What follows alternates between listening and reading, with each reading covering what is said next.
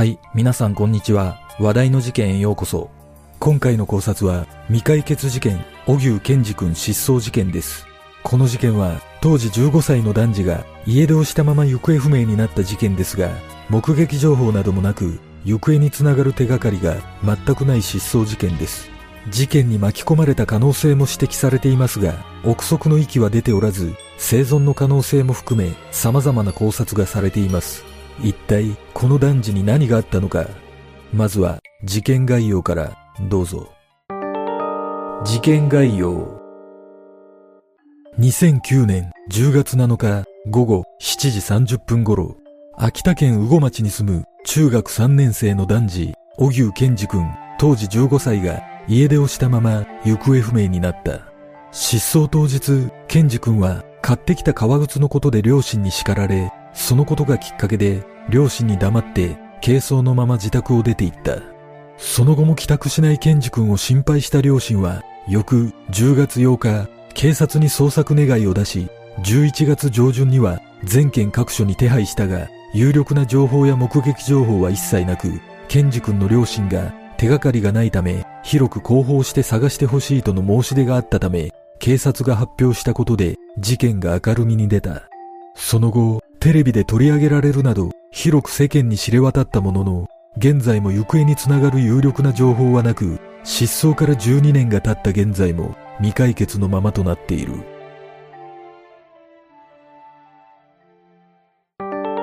失踪の経緯失踪したケンジ君は吹奏楽で名の知れた中学校に通っていたこともあり、吹奏楽部に所属してクラリネットを担当しており、レギュラー獲得のため深夜まで練習するなど部活に打ち込む生活をしていた。失踪当日10月7日、ケンジ君は目前に迫った吹奏楽の大会に出るために自ら3000円の革靴を購入した。そして帰宅したケンジ君が買ってきた靴を両親に見せたところ、靴のデザインを咎められ、そのことでケンジ君は泣きじゃくったというが、この時の会話内容など詳細な情報は出ていない。その後、午後7時30分頃、ケンジ君は夕食を食べることなく、家族に何も告げないまま、徒歩で外出し、空腹にもかかわらず、ケンジ君が家に戻ることはなかった。また、ケンジ君が持ち出したと思われる所持品は何もなく、財布は自宅に置いたままで、携帯電話はもともと持っておらず、所持金もなかったと見られているが、1万円持っていたとする情報もあるため、正確な所持金については判明していない。ケンジ君の自宅はかなり田舎で、夜になると人通りは少ないとされているが、近くには交通量が多い県道が通っていたことから、目撃者がいると思われていたが、その後も目撃情報は全くなく、計画的な家出ではないことからも、家族も含め近隣住民は違和感を覚えたという。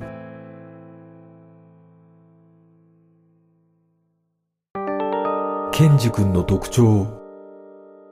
失踪したケンジ君は三人兄弟の末っ子で二人の兄がおり父親と母親そして祖父母の7人家族で暮らしていた。その中でもケンジ君は兄弟の中では一番性格が明るく女の子のような可愛い笑顔を見せるタイプで秋田なまりがほとんどなく標準語で話していたという。ケンジ君は失踪時身長170センチほどで体重は55キロくらいと痩せ型で失踪時の服装は羽後中学指定の蛍光色の派手なオレンジ色の上下ジャージ姿でビーチサンダルという軽装だったしかしこの服装については疑問点が一つある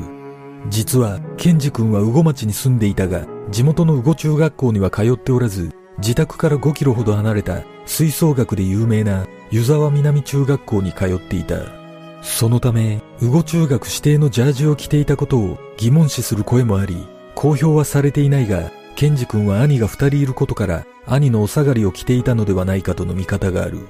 ケンジ君の父親は、事故や事件に巻き込まれた可能性があります。どうか助けてください。家族で不安な日々を送っております。と、情報提供を求めるメッセージを出しているが、現在もケンジ君の足取りをつかむことができず、目撃情報さえない状況が続いている。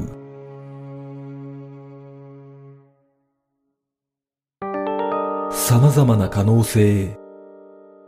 この失踪事件は計画性が伺えず、衝動的に家を出た可能性が高いため、当初すぐに発見されると思われていた。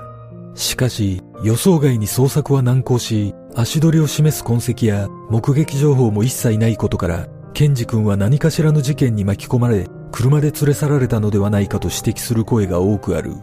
確かに、ケンジ君はジャージにビーチサンダルという軽装で出ているため、遠出を考えていた可能性は低く、あてもなく近所を歩いていたところ、たまたま誘拐犯に出くわしたと考えることもできるが、この場合、あまりにも偶発的要素が多いことから、この説に否定的な見方も多く、不審な車両などの目撃情報も出ていない。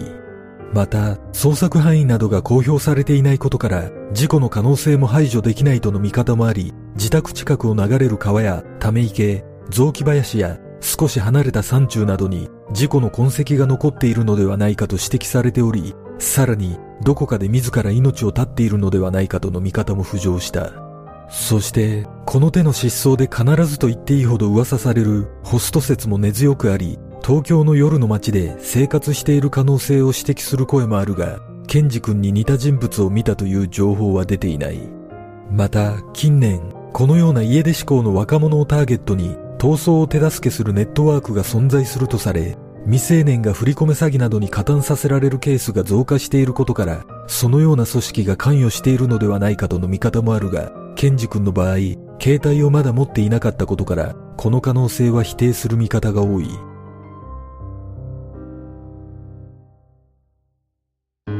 事件の真相とは？ケンジ君は失踪当時、蛍光色の派手なオレンジ色のジャージ姿だったため、たとえ田舎であろうと、目撃情報が一切ないのは不可解だとの見方が多く、煙のごとく消え去ったと、ケンジ君の父親が証言している通り、この失踪事件の謎を解明する糸口は何一つ見つかっていない。失踪当日、秋田の気温は最高20度前後、最低気温は10度前後と寒暖差が大きく、翌日は終日雨だったことからも、軽装で寒さをしのげるとは思えず、事故の場合、生存している可能性は極めて低いと見られているが、ケンジ君と思われる遺体などは発見されていない。逆に生存しているとすれば、間違いなく何者かが失踪に関与していることが予想されるが、ケンジ君は誰かに助けを求める携帯電話などのツールを所持していなかったため、顔見知りの関与には否定的な見方が多く、ヒッチハイクや連れ去りなど見ず知らずの人物が関与した可能性が高いと見られている。果たして、ケンジ君は一体どこに消えたのか、生存している可能性はあるのか、この事件の真相とは？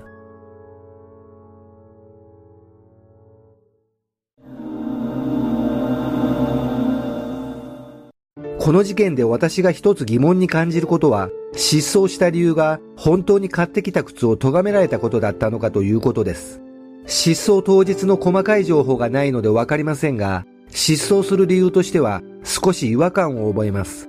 ケンジ君は学校指定の派手なジャージにビーチサンダルという軽装で所持品も持っていなかったため、意図的な家出にしては準備が不十分すぎる印象があります。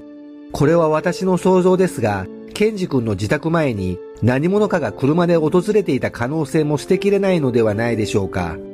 だとすれば、ケンジ君が玄関先に出るような格好だったことや、所持品を持っていないこと、さらに目撃情報が全くないことと辻褄が合います。この失踪事件は、ケンジ君の交友関係や友人の話などが全く出ていませんが、失踪当時、ケンジ君の周りで何かしらのトラブルがなかったのか気になります。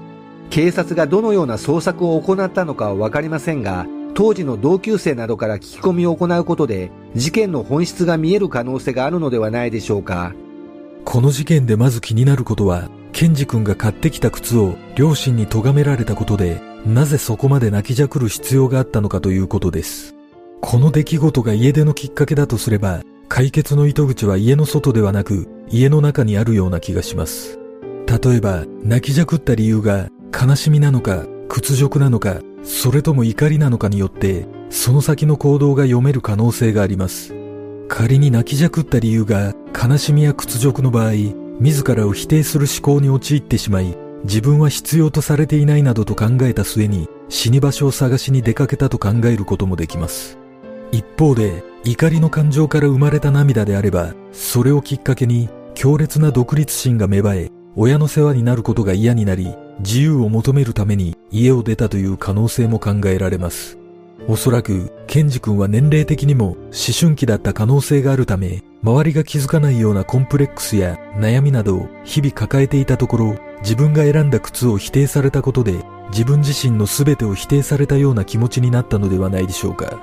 もしかしたら、感情が不安定な時期だけに、人から認められたいという強い思いが尊重されなかったことがきっかけだったのかもしれません。これらを踏まえ、失踪時の服装や所持品などから推測すると、一人で生きていこうという意志よりも、投げやりな気持ちで家出をした可能性の方が高いような気がします。だとすれば、残念ではありますが、どこかで自ら命を絶っている可能性も考えられます。もちろんこれは私の想像であり、遺体が発見されていないことからも生存の可能性はありますが、ケンジ君の自宅近くに捜索しきれていない放置されている倉庫や空き家などがなかったのか非常に気になります。皆さんはどんな考察をするでしょうか？